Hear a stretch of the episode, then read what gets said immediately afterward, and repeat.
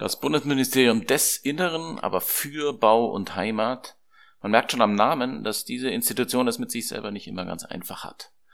An seiner Spitze steht bekanntlich der CSU-Mann Horst Seehofer, der in den letzten Wochen Verwirrendes darüber erklärt hat und erklären ließ, ob er nun die Taz-Kolumnistin Hengame Yagubi Farah wegen ihres polizeikritischen Textes All Cops are berufsunfähig mit dem Staatsanwalt kommen wolle oder nicht.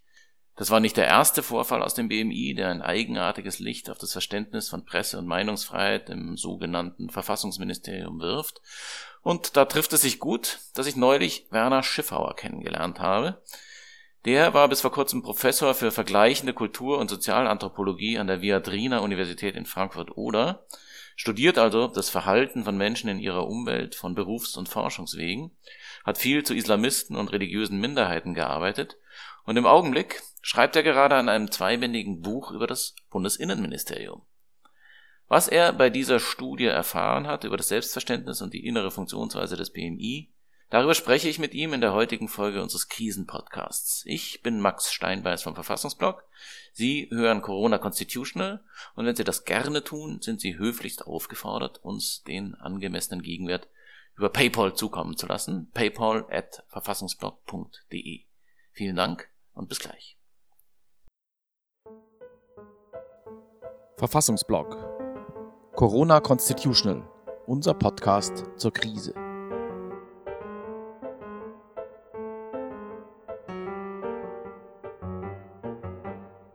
Ja, ich begrüße sehr herzlich Werner Schiffer, der äh, sich bereit erklärt hat, aus seinem Urlaub in der Uckermark mit uns zu reden, wofür ich mich gleich schon mal sehr herzlich bedanke. Und ähm, es ist so, dass du, Werner, an einem, seit langem an einem Forschungs- und Buchprojekt arbeitest über das Bundesinnenministerium. Was hat das mit diesem Forschungsprojekt auf sich? Was ist da das Erkenntnisinteresse und in welchem Stand ist das Projekt? Also das Erkenntnisinteresse bezieht sich auf die Frage, wie eine Bürokratie so tickt. Und zwar insbesondere auf die Frage, wie sie Wissen generiert über die Bereiche, über die sie arbeitet und wie sie dieses Wissen in Strategien umsetzt. Und der Ausgangspunkt, wie bei vielen ethnologischen Untersuchungen, ist eine Irritation. Ich war irritiert über die Haltung, die im Innenministerium gegenüber den islamischen Gemeinden eingenommen wird. Ich selber habe jahrelang über islamische Gemeinden gearbeitet und bin systematisch zu anderen Ergebnissen gekommen als das Innenministerium. Äh, und das war der Ausgangspunkt der Frage, wie denkt eigentlich das Innenministerium und wie legt es sich oder wie baut es sich die Welt, in der es lebt? Und wie bist du da vorgegangen? Waren das Gespräche, die du da geführt hast, oder wie muss man sich das vorstellen? Also es war ein, ein, ein Mix von verschiedenen Daten. Äh, das eine waren äh, Protokolle von Einbürgerungsverhandlungen, äh, Verfassungsschutzberichte, äh, die ich dann abgeglichen habe mit den mit Aussagen aus den Gemeinden und meinen Beobachtungen. Es waren Gerichtsdokumente, die vom Verfassungsschutz eingebracht wurden in verschiedenen Verhandlungen. Es waren Gespräche mit Verfassungsschützern selber und jetzt in der letzten Zeit eine Serie von ungefähr 25 Interviews mit äh, Leuten, die im Innenministerium auf verschiedenen Ebenen arbeiten. Und wie ist der Stand? Also das Ganze ist auf zwei Teile angelegt. Der erste Teil ist praktisch fertig. Da bin ich jetzt am, an, an, der, an der zweiten Lesung, wo ich das alles nochmal, die Argumentation nochmal durchgehe. Im ersten Teil geht es sozusagen darum, wie die verschiedenen Abteilungen im Innenministerium wiederum ein gewisses Eigenleben, eine gewisse Eigenkultur entwickeln und ihr eigenes Weltbild entwickeln und darüber äh, so ein Islambild schaffen und die zweite Frage, wie das zwischen den verschiedenen Abteilungen ausgehandelt wird. Im zweiten Teil wird es dann speziell über das Sicherheitswissen gehen, das in diesem Fall dominant ist, im zweiten Band. Ich finde es auch deswegen so wahnsinnig interessant, weil wir ja immer wieder es mit Merkwürdigkeiten aus dem Bundesinnenministerium zu tun haben und so auch jetzt in der letzten Woche, wo eben plötzlich von dem Bundesinnenminister aus Seehofer die Ansage kam, dass er ein eine Strafanzeige gegen eine Taz-Kolumnistin wegen eines polizeikritischen Kolumnentextes äh, stellen wollte, wo man sich schon sozusagen strafrechtlich fragen kann, wie man auf die Idee kommt, aber auch äh, grundrechtlich. und über und nicht zuletzt auch politisch und daraus wurde dann nichts. Also kurzum, es war ein sehr, sehr sonderbarer Vorgang und es war nicht der erste Vorgang dieser Art, wenn man sich erinnert an den damaligen Verfassungsschutzpräsidenten Maaßen, den, der ja seitdem auch noch immer wieder mal eigenartig aufgefallen ist und seine Rolle äh, bei dem äh, Verfahren gegen die Internetplattform netzpolitik.org ähm, und andere Vorgänge dieser Art mehr. Also da scheint irgendwie was Sonderbares zu passieren. Äh, hast du da eine, eine Erklärung dafür oder wie würdest du diese Vorgänge einordnen aus dein, vor dem Hintergrund der Erkenntnisse, die du in dem Forschungsprojekt gewonnen hast? Ja, die Aufgaben des, des Innenministeriums sind klassisch äh, die Herstellung von Sicherheit, also über Polizei und Verfassungsschutz, äh, die Aufrechterhaltung der öffentlichen Ordnung und dann auch noch äh, gesellschaftlicher Zusammenhalt zu, zu, äh, zu fördern. Darüber, dann, darüber hinaus ist es auch Verfassungsministerium, darüber können wir gleich noch sprechen. Aber die drei Kernaufgaben sind Ordnungssicherheit und gesellschaftlicher Zusammenhalt. Und in dieser Funktion, das hat einen stark Sicherheit, ist sozusagen die Sicherheitspolitik die Basis, ist die Grundlage dieser Sache. Und in dieser Funktion sieht sich das Innenministerium sozusagen als Schutz und Schild der Gesellschaft. Das ist das Selbstbild. Und äh, sie halten sozusagen Staatlichkeit und äh, die Staatsräson äh, sozusagen hoch, denn in der Aufrechterhaltung des Rechtsstaats, aber auch von staatlichen Ordnungsprinzipien wird sozusagen vom Innenministerium die eigentliche Basis gesehen, auf der sich auch Freiheitlichkeit entfalten kann. Und da, da sind sie die Sachwalter. Und das führt nun äh, dazu, dass man die Gesellschaft unter einem ganz bestimmten Aspekt betrachtet. Man betrachtet sie hauptsächlich unter ordnungspolitischen Aspekten, man äh, unter diesen Rahmenaspekten und weniger unter zivilgesellschaftlichen Aspekten. Die zivilgesellschaftlichen Aspekte wären sozusagen Aushandlungsprozesse, äh, Herstellen von äh, Diskussionen und Aushandlungen. Das Innenministerium sieht sich eher sozusagen als Rahmenministerium, der die Rahmen für diese Aushandlungsprozesse setzen soll. Und da ist nun Sicherheitsdienste, weil wir da gerade bei Seehofer waren, die Sicherheitskräfte haben da eine zentrale Rolle und treten auch als Abteilungen mit hohem Selbstbewusstsein auf. Das heißt, wenn sie sich unter einem Angriff wähnen, wie jetzt da bei diesem besagten Taz-Artikel, dann wird auch der Dienstherr geforderter Stellung zu beziehen und für seine Leute einzutreten, sich vor die Abteilung zu stellen. Das kommt aus dem Haus auch zum Teil heraus. Bei Seehofer war es dann noch, äh, und bei Maaßen dann auch sozusagen eine parteipolitische Einfärbung, ein Schielen nach rechts, dass man das nicht zulässt und so weiter, dass man da Punkte machen kann. Aber es gibt auch einen genuinen Anteil aus dem Innenministerium heraus, wo die Abteilungen sozusagen den Dienstherrn fordern, so für sie in die Bresche zu springen. Daraus spricht da so eine Art, sozusagen von vornherein ein Gegensatz zwischen dem Staat, dem man ja selber sozusagen angehört und für den man agiert, auf der einen Seite und der Gesellschaft auf der anderen Seite und diesen Gegensatz zu kultivieren. Ist das sozusagen so eine Art Teil der, der, des Klimas da in dem Hause? Also das ist ganz explizit der Fall. Also das, das Gegenüber von Staat und Zivilgesellschaft wird gerade von den konservativeren Abteilungen, also den Sicherheitsabteilungen, aber auch der Abteilung für Migration, die Ausländerabteilung, mit der ich mich auch befasst habe, da wird das Gegenüber von Staat und Zivilgesellschaft explizit gemacht. Da sieht sich der Staat sozusagen als der Hüter der Gesetze und der Gesetzlichkeit und als, als Hüter des Rahmens. In anderen Abteilungen und in anderen Ministerien ist dieser Gegensatz zum Teil aufgelöst. Bei der Abteilung, bei diesen Sachen, die den, den Abteilungen, die mit gesellschaftlichen Zusammenhalt zu, befasst sind, zum Beispiel die Abteilung, die die Islamkonferenz ausrichtet, äh, die, die Leute, da gibt es oft eine, ein, ein, ein Überlappen zur Zivilgesellschaft. Da gibt es sozusagen die, über Projekte wird dann äh, die Zivilgesellschaft praktisch für staatliche Aufgaben auch rekrutiert. Ne, man muss sich das so vorstellen, der Staat schreibt Projekte aus für Sachen, wo er das Gefühl hat, hier ist Handlungsbedarf und eigentlich auch staatlicher Handlungsbedarf, sagen wir Deradikalisierung oder äh, gegen Rassismus.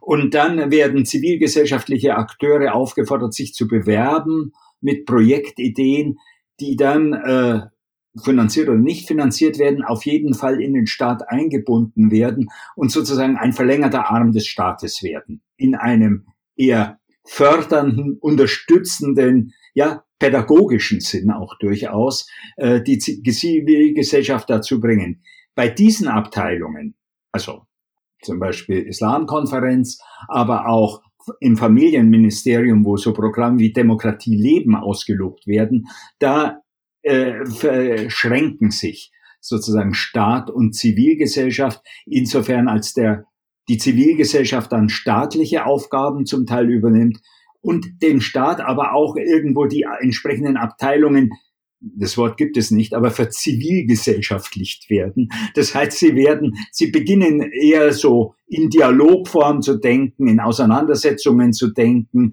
sind eher benevolent, wohltätig, ja. Das ist die weiche Seite des Staates. Im Innenministerium gibt's diese Seite auch, die ist aber relativ schwach. Da dominiert die klassische harte Seite des Staates, die, die Seite, die sozusagen die Ordnung hütet, die Sicherheit hütet. Und die Abteilungen beäugen sich auch mit Misstrauen. Also die äh, von den Sicherheits- und Ordnungspolitikern war die Islamkonferenz so ein Ringelpitz mit anfassen. Sind es die, die neuen, also ist es die neue Abteilung mit Heimat? Äh, hängt es damit auch zusammen? Also es gab vorher schon unter de Maizière ein Zusammenfassen von den verschiedenen äh, sozusagen äh, Abteilungen, die derart befasst waren. Da war die Religionsverfassungsabteilung, Islamkonferenz, Leute waren dabei. Die wurden zum gesellschaftlichen Zusammenhalt zusammengefasst. Das ist jetzt in Heimat übergegangen zum größten Teil. Also Heimat ist ein bisschen, läuft in diese Richtung. Da werden ja auch Projekte ausgelobt, da wird, ja, und wird in diese Richtung gearbeitet.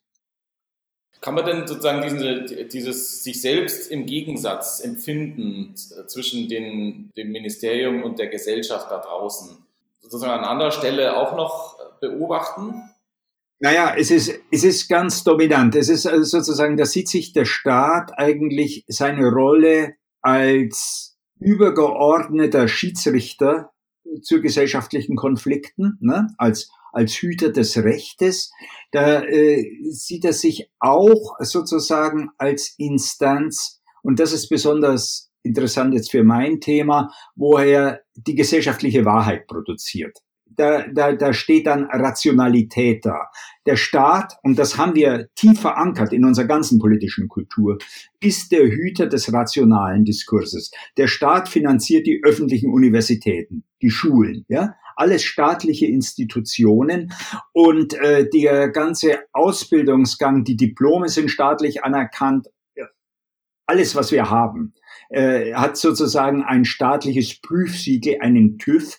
Und dieses staatliche Prüfsiegel besagt nichts anderes als, ja, das ist anerkannt, das ist glaubwürdig, äh, das ist die gesellschaftliche Wahrheit. Also der Staat steht noch, und da steckt Hegel in, also der hegelianische Staatsbegriff in uns allen, mir, ich eingeschlossen, äh, äh, in uns allen tief drin, insofern der Staat eigentlich der Hüter der Rationalität ist. Und wir sehen es ganz besonders im Augenblick auch in, in Hinblick auf so Google und diese internationalen Konzerne äh, und deren Wuchern. Hier wird privatwirtschaftlich Wissen äh, produziert, akkumuliert.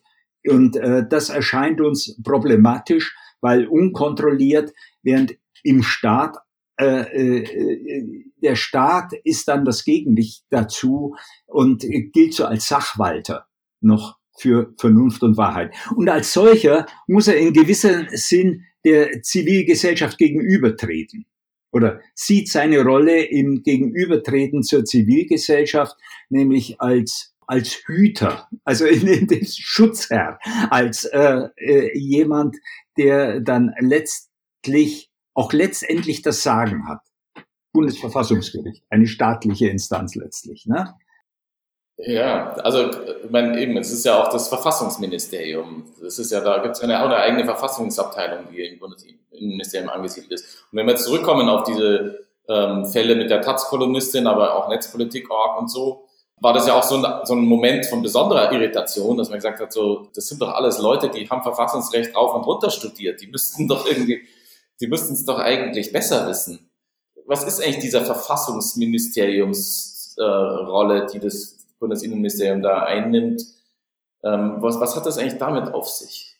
Also das ist auch eine spannende Geschichte, weil sie in die Frühzeit der Bundesrepublik zurückgeht. Das Bundesverfassungsgericht wurde ja sozusagen von den Alliierten fast aufgezwungen äh, der damals neu konstituierten Bundesrepublik und das äh, Modell war das, der amerikanische äh, Gerichtshof. Und das äh, Bundesverfassungsgericht wurde damals mit großem Misstrauen, diese Einrichtung mit großem Misstrauen vom Verfassungsministerium, dem Innenministerium beobachtet, fast als Konkurrenzinstitution. Und man muss wissen, dass das äh, Innenministerium damals die Verfassung von der Gesellschaft her ausgelegt hat. Also da war die Gesellschaft, während der Verfassungsgericht die Individualrechte gegen den Staat immer stark gemacht hat. Und damals in, zu Beginn der Bundesrepublik gab es eine große Skepsis, ob das überhaupt funktionieren kann in Deutschland. Also es war dieses Autoritäre Erbe des Autoritarismus, das tief in Einzelnen gesteckt hat. Zum Teil lese ich das so, also ein Misstrauen gegen Individualrechte gegenüber dem Staat, auch mit der Frage, kann so überhaupt Ordnung aufrechterhalten werden? Und das Innen, die Verfassungsabteilung im Innenministerium hat immer dazu tendiert, sozusagen die Verfassung eben von Ordnung der Gesellschaft her zu interpretieren und nicht von den Individualrechten. Dieser Gegensatz Bundesverfassungsgericht hat sich schon und Innenministerium hat sich schon relativiert, Anfang der 60er Jahre, ist aber nie ganz verschwunden. Also das Bundesverfassungsgericht stand damals auch unter Beschuss, hat sich auch angepasst in seiner Rechtsprechung, hat damit die Anerkennung auch der Juristen im Innenministerium gewonnen, indem es Kompromisse gemacht hat. Aber letztendlich bleibt dieser Traditionsstrang bei den beiden Abteilungen. Und es macht ja schon was aus. Also eine der Sachen, die ich gelernt habe, ist, dass äh, sozusagen der in der Studie ist das ganz entscheidend ist, aus welcher Perspektive man die Rechtslage liest. Hat man als Ausgangspunkt das Stärken der Individualrechte gegen den Staat und die Verteidigung, liest man Gesetze ganz anders und schaut ganz anders nach Strategien, Ansatzpunkte, Gesetzeslücken auch, um da etwas äh, zu klären und auszubauen. Oder wenn man sozusagen staatliche Ordnung als Grundidee hat und dann äh, äh, schaut, wie kann man das hier, die Verfassung so machen können. Das hat dann auch mehr dass es funktioniert, ja, also einen funktionalistischen Aspekt und, und weniger einen freiheitlichen Aspekt. Also da, da, da liegen dann auch Welten dazwischen, und äh, man ist manchmal erstaunt, wie im Innenministerium eigentlich und auch gerade von den Sicherheitsabteilungen mit Recht und Gesetz umgegangen werden. Eine der beliebten Redewendungen ist äh, sozusagen bei der Bekämpfung von Gruppen, die als problematisch eingeschätzt werden, bis an die Grenzen des Rechtsstaats zu gehen. Das muss man sich auf der Zunge zergehen lassen, bis an die Grenzen des Rechtsstaats. Das heißt, man hat eine Idee, hier sind, und zwar von Staatsräson aus, hier sind Gruppen, die sind problematisch.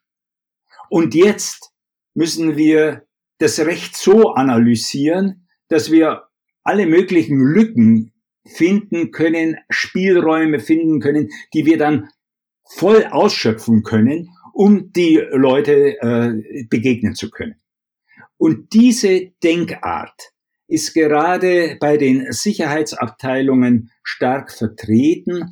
Also in einem anderen Bereich, wo so strategischer Umgang mit Recht, die Sache ist es, wie das Wirtschaftsrecht von, von Unternehmensjuristen gemacht wird. Ne? Also die, die erinnern mich manchmal dran. Bei Unternehmensjuristen wird geguckt, was liefert das Recht denn und die Gesetzeslage für Möglichkeiten, Steuern zu sparen.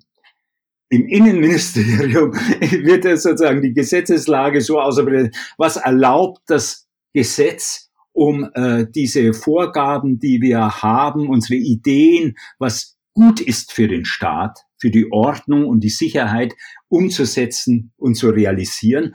Und da erscheint dann das Justizministerium oft als Gegenspieler und da erscheint auch äh, das Bundesverfassungsgericht als, als Gegenspieler. Ja. Das ist schon erstaunlich, wie zählebig dieser Gegensatz ist. Wenn wir leben jetzt seit 70 Jahren in einer, in einer äh, liberalen Demokratie ähm, und eigentlich sollte man meinen, dass äh, die, auch die, einfach die Erfahrung irgendwann mal zeigt, dass diese äh, sozusagen äh, äh, rechte Inhaber und, und, äh, und staatliche Ordnung in so starkem im Gegensatz zueinander zu betrachten einfach kontraproduktiv ist, weil man als Staat nichts erfährt, wenn man nicht mit den Leuten redet und sich, sich mit deren Belange auseinandersetzt, die Rechte in, äh, beinhalten. Da könnten wir jetzt auch ewig lang weiterreden. Ich fand es wahnsinnig interessant und bedanke mich sehr, sehr herzlich. Schönen Urlaub weiterhin in der Uckermark. Gute Grüße und bis bald hoffentlich. Bis bald.